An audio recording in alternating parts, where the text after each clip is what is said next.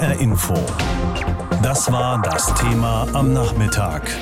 Mehr Tempo für weniger Abgase. Die neuen Klimaziele der Regierung.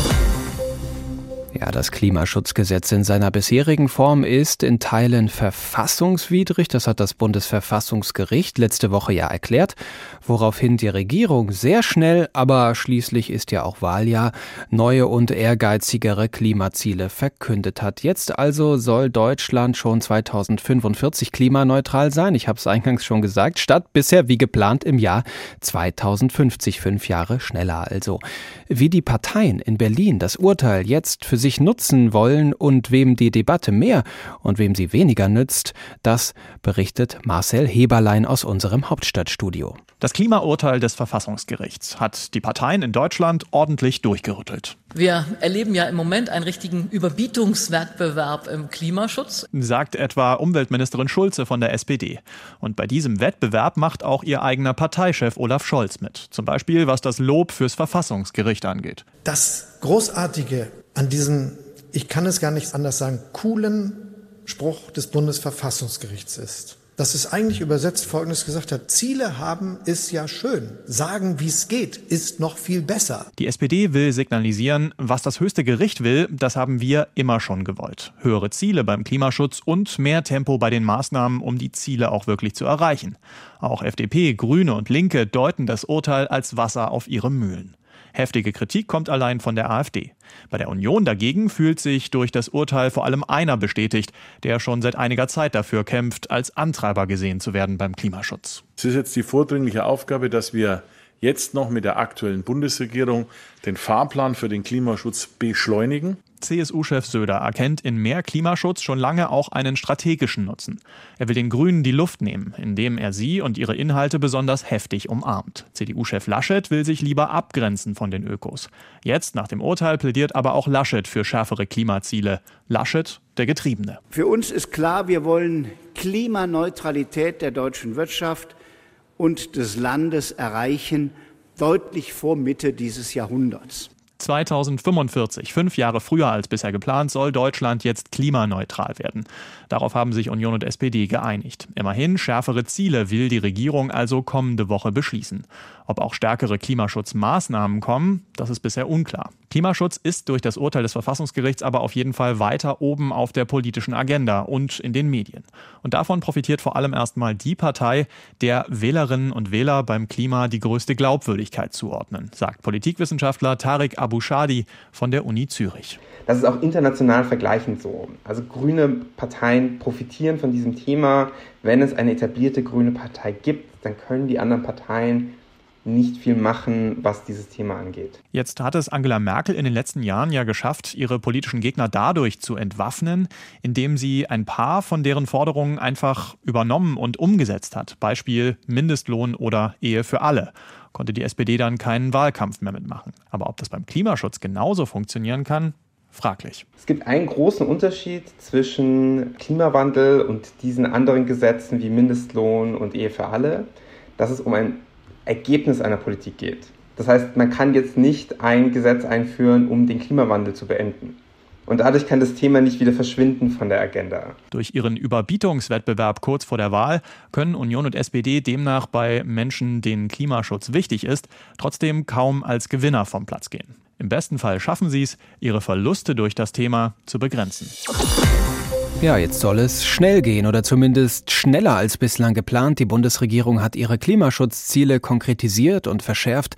Alles für ein Ziel. Deutschland soll klimaneutral sein in knapp 25 Jahren. Bewegung in die Klimapläne der Bundesregierung hatte ja ein Urteil des Bundesverfassungsgerichtes in Karlsruhe gebracht. Nun also soll Deutschland bereits 2045 nur noch so viel CO2 ausstoßen, wie es gleichzeitig auch binden kann. Aber diese ehrgeizigeren Ziele erreicht Deutschland nicht von alleine. Sie bedeuten wohl auch höhere Kosten und die muss natürlich am Ende auch irgendjemand bezahlen. Deutschlands oberster Verbraucherschützer Klaus Müller befürchtet, die Last könnte am Ende zu einseitig verteilt sein.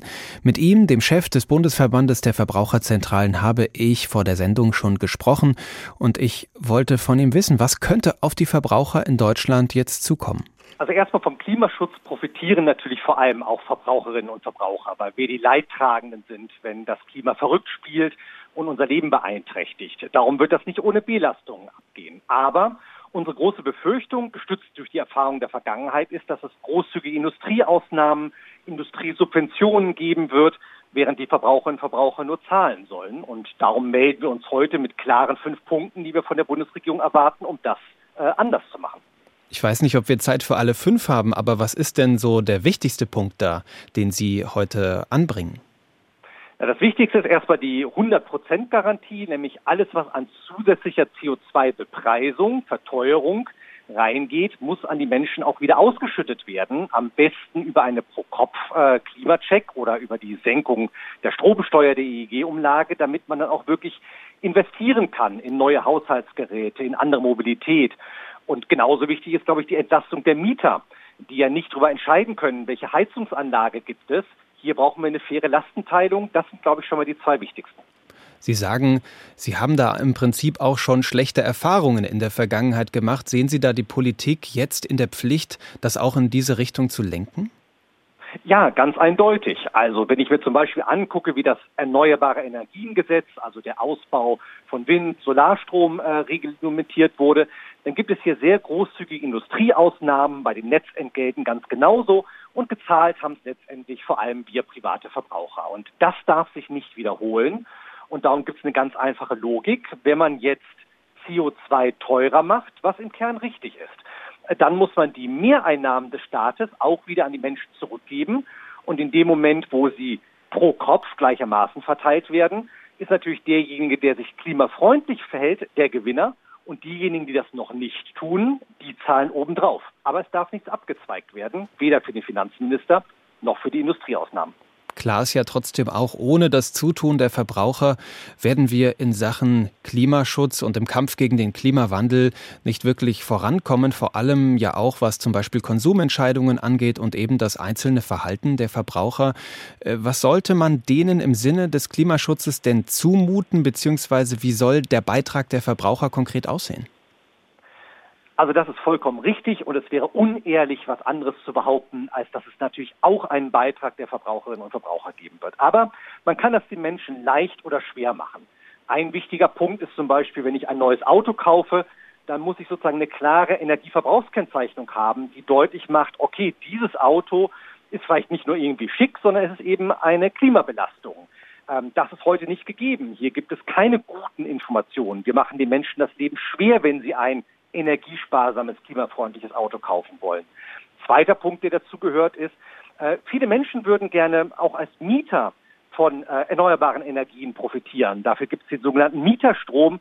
Das hat die Bundesregierung total kompliziert und äh, unnötig mhm. eingeschränkt. Hier kann sie was tun fürs Klima und natürlich auch für die Lage der Mieterinnen und Mieter. Herr Müller, wir haben jetzt vor allen Dingen über die Rolle der Politik gesprochen und deren Ziele in Sachen Klimaschutz. Welche Rolle spielt denn aus Ihrer Sicht auch die Wirtschaft und die Unternehmen? Sehen Sie da auch eine Tendenz, dass die gerne mal höhere Kosten auch in Sachen Klimaschutz an die Verbraucher einfach weitergeben? Ja, natürlich sehen wir das. Also erstens merken und hören wir ja gerade einfach nur viel Protestgeschrei äh, von Wirtschaftsverbänden. Sie wollen lieber die Konsequenzen des Karlsruher Urteils vor sich herschieben, in die Zukunft verlagern, warnen jetzt vor Aktionismus. Das ist alles fadenscheinig. Äh, es ist gut, wenn die Politik und auch wenn diese Bundesregierung noch schnell reagiert und agiert an der Stelle.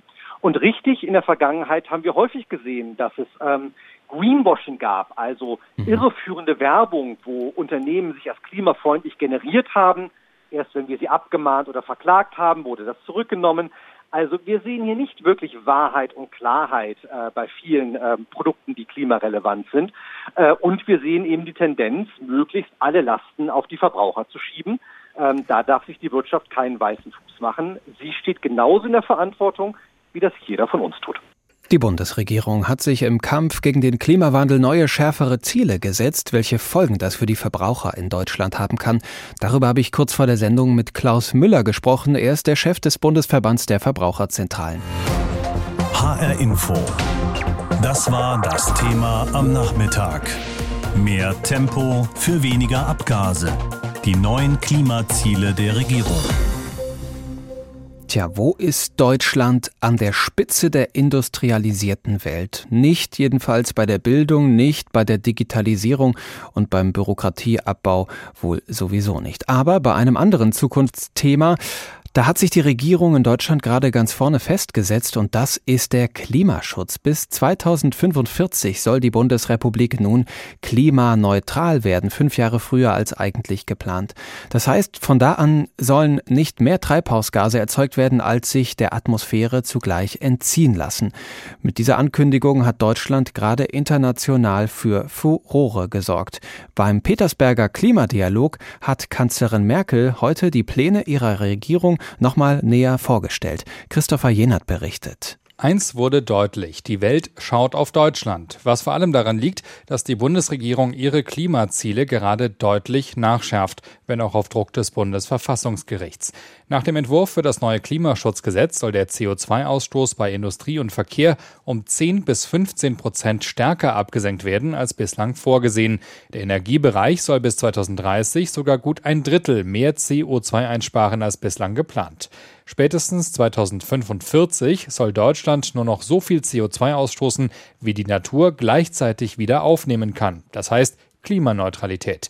Soweit also die Zahlen. Mit Blick auf die nächste große Klimakonferenz sagt Englands Premierminister Boris Johnson aber, Pläne und Zahlen, schön und gut, aber so reicht das nicht.